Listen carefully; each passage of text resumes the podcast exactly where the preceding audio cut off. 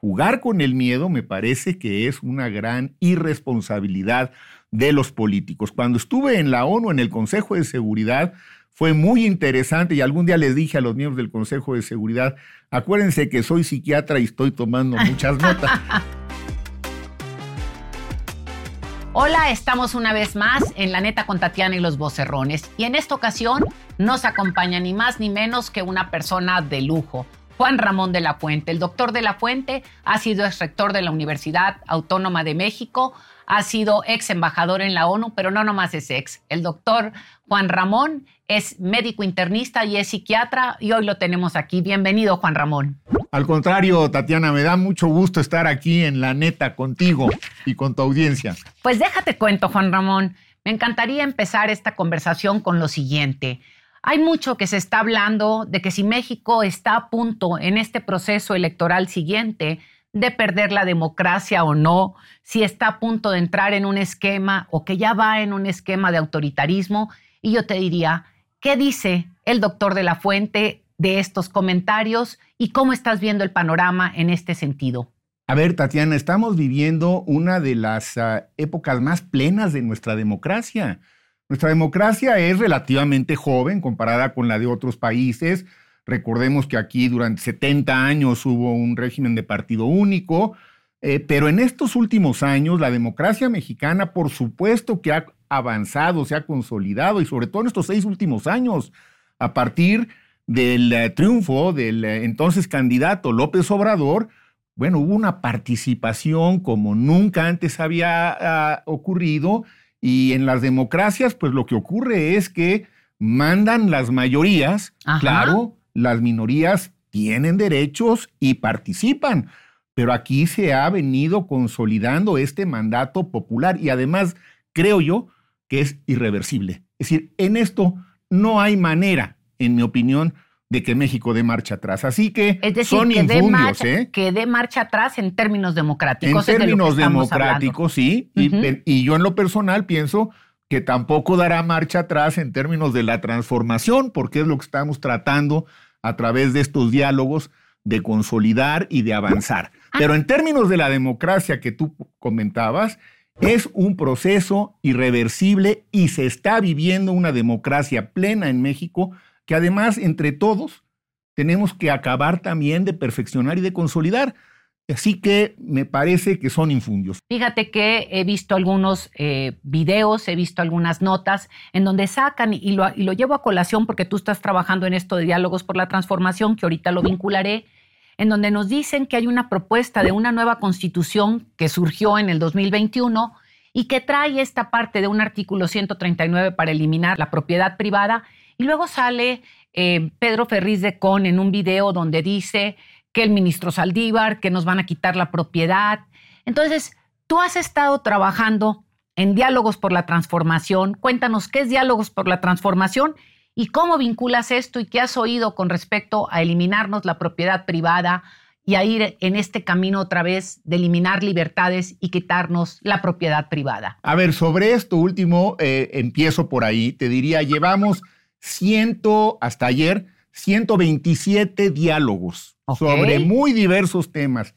En ninguno de ellos se ha mencionado siquiera esta idea. Yo no sé la verdad de dónde sale. Por eso digo que es un infundio.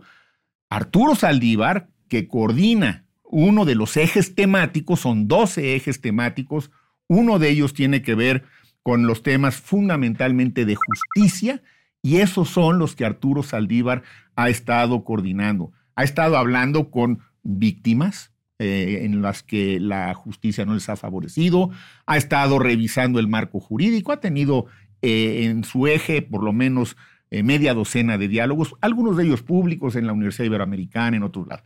Ese tema no está en ningún lado, no está en la agenda, punto. Estamos analizando qué vamos a hacer con temas sensibles para todos nosotros, con la educación, cómo fortalecerla, con la salud, cómo mejorarla, con la vivienda, cómo ampliarla, con los derechos sociales, cómo consolidarlos, con el medio ambiente, cómo protegerlo, con la energía, cómo movernos hacia una transición energética, con el agua, que es un tema de una enorme complejidad, con la justicia, con los pueblos originarios, con el tema de las mujeres y de las niñas. Esos son los diálogos por la transformación, es la agenda social y la agenda económica y política de México. Fíjate, la pandemia, entiendo, vivimos una pandemia y trajo problemas emocionales en, en las personas y eres psiquiatra, ¿no? Entonces, cuando estamos hablando de salud, ¿qué estás viendo en este tema de la salud mental y vinculado a también a la gente le subes, y lo voy a vincular, le subes el miedo o las sensaciones de miedo para poderla manipular. ¿Qué ves en todo esto? A ver, eh, en primer lugar, el tema de la salud mental, por supuesto que adquirió una mayor relevancia a propósito de la pandemia. Quizá el saldo más grave que dejó la pandemia está en la esfera de la salud mental.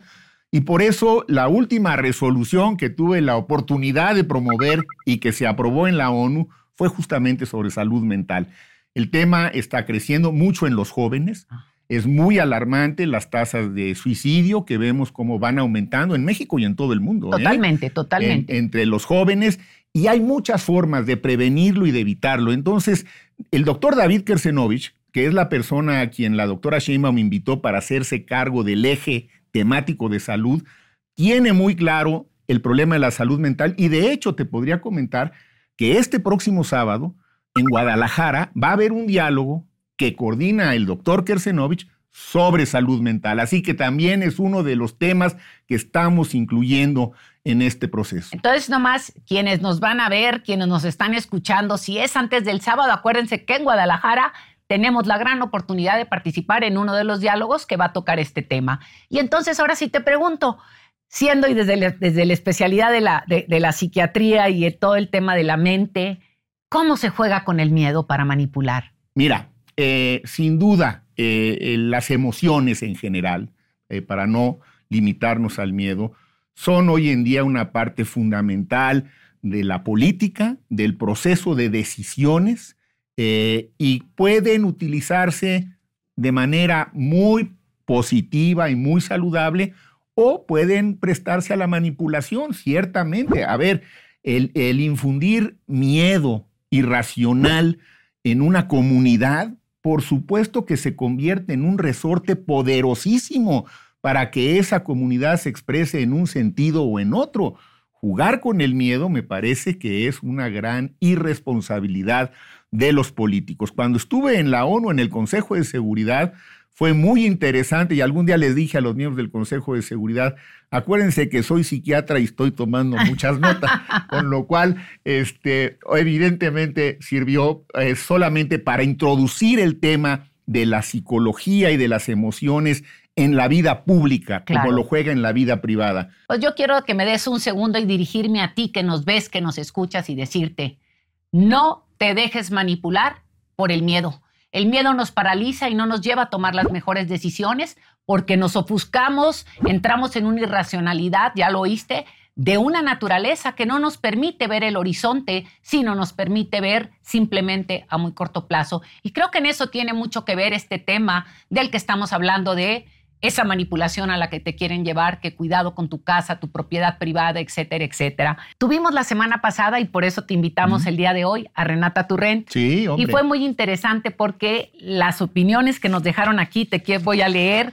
este, César Salazar 7896, Renata, vengo siguiéndola desde hace tiempo y la verdad es que eres una mujer muy profesional y comprometida, mi reconocimiento por ello. Eh, Gregorio Vega, 5860. Aplausos a Tatiana y a Renata. Sería muy bueno que dieran una conferencia quincenal o mensual para líderes de mesa, que esta te la dejo aquí, dice, para los líderes de mesa donde se expongan los avances.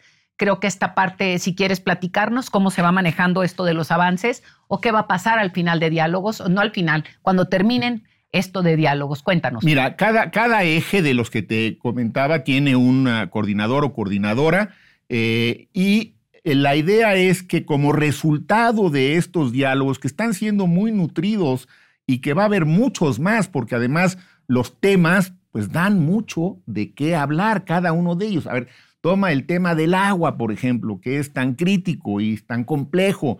Tienes que ver con asuntos que están sustentados en la tecnología, que están sustentados en el marco jurídico, que están sustentados en la educación que todos necesitamos para hacer un uso racional, etcétera.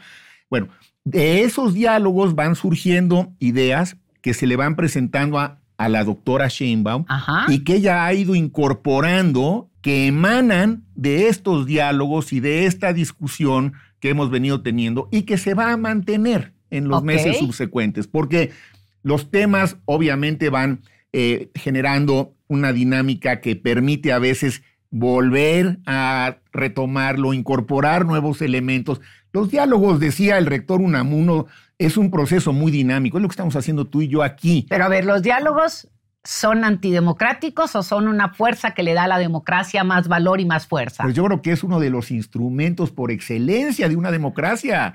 ¿Qué mejor que un diálogo? Y estos son diálogos por la transformación, es decir, queremos sentarnos como estamos haciéndolo a escuchar, a preguntar, a interactuar, a construir espacios de convivencia algo que es muy importante estos diálogos, Tatiana, es que no son propiamente dicho un ejercicio partidista. La idea de estos diálogos es que abramos el espacio para la participación no necesariamente de militantes del partido, de cualquier partido, sino para espacios más bien propios de la sociedad, academia, profesionistas, eh, clases medias, eh, amas de, casa, eh, jóvenes. Ok, aquí algo que se vuelve importantísimo. Todos los viernes, todos los viernes, Renata Turren publica la agenda de diálogos para la siguiente semana. Entonces, si te interesa opinar, si te interesa dejar tu punto de vista ahí o ver qué es lo que está pasando, sigue esta parte de publicaciones de los viernes donde Renata nos actualiza lo que está pasando. Déjame leer dos comentarios más. Rafa Cárdenas 2786, soy inmensamente feliz de que Tatiana tenga su propio canal, soy seguidor imperdonable de este gran de su gran padre, yo también. Este Carmelita Juárez 894 saludos a Renata Turrent, otra mujer a la que hay que escucharla. No nomás hay que escucharla, hay que seguirla para seguirte informando. Y voy a ir cerrando esta parte, eh, eh, Juan Ramón. ¿Qué te hizo aceptar esta grandísima responsabilidad de ser el creador del paraguas para recibir estos diálogos, fortalecer y terminar un programa de propuesta. Cuéntame un poco. Mira, eh, claro, gracias eh, Tatiana por la pregunta, porque es importante que, lo sepan claramente. Cuando yo terminé mi encargo como embajador en la ONU en el mes de septiembre, eh, que le dije al presidente López Obrador que ese ciclo se había cerrado, yo lo que tenía pensado era regresarme a la universidad, donde a la UNAM, que es mi alma mater, y en la que soy profesor emérito a escribir algunas cosas adicionales sobre la ONU, etc. Y tuve entonces una ah, invitación a platicar, a dialogar con la doctora Sheinbaum, y fue cuando me invitó a participar de alguna manera. Y yo le dije con toda claridad lo que pensaba que yo podría aportar. Primero, eh, yo sí estoy convencido de que hay que seguir avanzando en la transformación de México. En eso tengo una convicción firme. Segundo, que me parecía importante que abriéramos espacio con otros sectores, como en mi caso, que no somos militantes de un partido político. Hay muchos eh, y muchas personas en este país que no militan en un partido, que tienen ideas, que creen que pueden aportar, que están convencidos de que el país tiene que seguir yendo hacia adelante y no hacia atrás, que no creemos en regresiones. No se trata de ver hacia atrás, se trata de ver hacia adelante y que se podrían construir estos diálogos como espacios de convivencia para ayudarlos también a avanzar con mejores ideas, con ideas frescas que no necesariamente vinieran siempre de los mismos eh, grupos que a veces, pues hombre, tienen mucha experiencia, pero no necesariamente tienen este, la parte de nuevas ah, ideas y de eh, la sangre fresca que se requiere. A ella le pareció que era una buena idea y me dijo, adelante, si ¿me ayudas? Vamos a echar a andar estos diálogos. Y luego, bueno, pues ella ya fue invitando a algunas personas, ya mencioné a, dos de ellas, para que se fueran responsabilizando de temas específicos, ¿no? Y entonces, pues tienes a Rosaura Ruiz con el tema educativo y a Susana Harp con el tema de cultura y al doctor Islas con el tema de energía y a Javier Corral con el tema de anticorrupción y al doctor Kersenovich, ya lo decíamos con el tema ah, de salud, e, etcétera. 12 eh, ejes en total, vámonos a dialogar, formatos muy flexibles, a veces son foros bastante nutridos, a veces son mesas de trabajo más acotadas, pero no menos importantes. No, ¿eh? porque son donde rastras de lápiz a cosas más puntuales. Exactamente. Y tenemos ya, bueno, pues una gran cantidad de ideas emanadas de diálogos, que es un instrumento de la democracia, en espacios de convivencia plurales, en donde no solo participan los militantes de los partidos políticos, sino diversos sectores de la sociedad, aún aquellos que ven con cierto escepticismo a la cuarta transformación y a su siguiente etapa. También, por supuesto, que estamos platicando con ellos porque queremos escucharlos primero y transmitirles también nuestra disposición a dialogar y a que podamos ir construyendo juntos, en la medida de lo posible, propuestas que eventualmente pudieran enriquecer las perspectivas del próximo gobierno. Pues ya escuchaste, ya viste, eh, puedes participar en esos diálogos y permítanme para ir cerrando agradecer, agradecer a todos nuestros hermanos mexicanos, mexicanas que están en Estados Unidos, que, que nos ven. Dejen sus comentarios también. Queremos escuchar a más de los que están en Canadá. Ya hemos visto que nos mandan algunos mensajes. Queremos más de Canadá. Colombia se ha integrado. Adelante, eh, mexicanos y mexicanas que están en Colombia. Vamos a despedirnos, no sin antes dejar cosas en la mesa. Acuérdense que todo el tema del agua, que ya es un broncón o puede convertirse en un broncón si no somos responsables en el uso, no depende de los gobiernos, depende del uso y el buen uso que le des tú. Así que, como decía un anuncio en mi juventud, es ciérrale si no le estás usando. Muchísimas gracias, Juan Ramón. Al contrario, Tatiana, a mí me da mucho gusto estar aquí contigo, con tu auditorio, y qué bueno que hay cada vez más participación de paisanos en Estados Unidos. Son fundamentales para nuestro país y son parte de nuestra sangre y parte de nuestra cultura. Hasta el 20 de febrero tienes para hacer lo que te toca hacer en el consulado para poder emitir tu derecho el 2 de junio.